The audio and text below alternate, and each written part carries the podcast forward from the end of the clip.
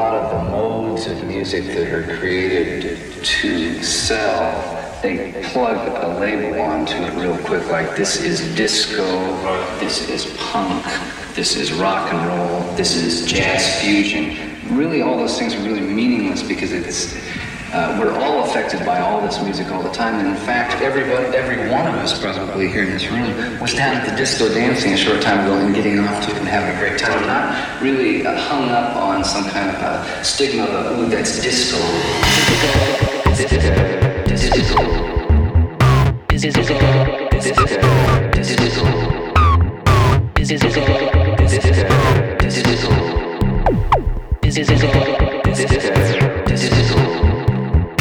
This is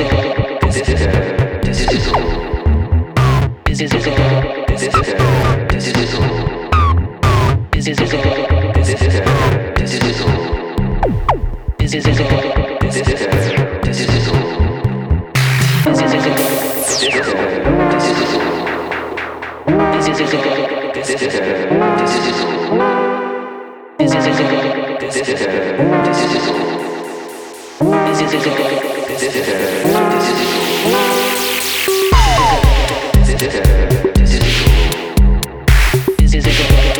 Yeah.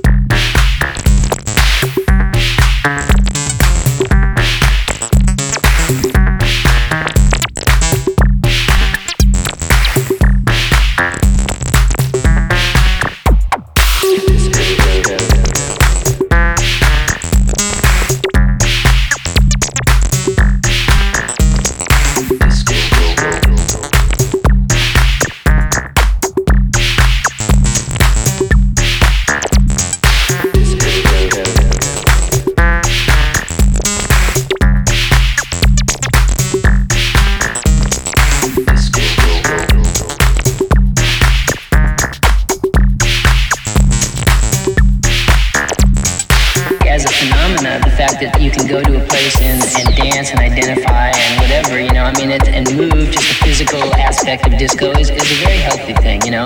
As, but when it translates so heavily on, into a, a, purely musical form, you know, to where all you're hearing on a lot of stations are is disco because disco as, as, a, as a creative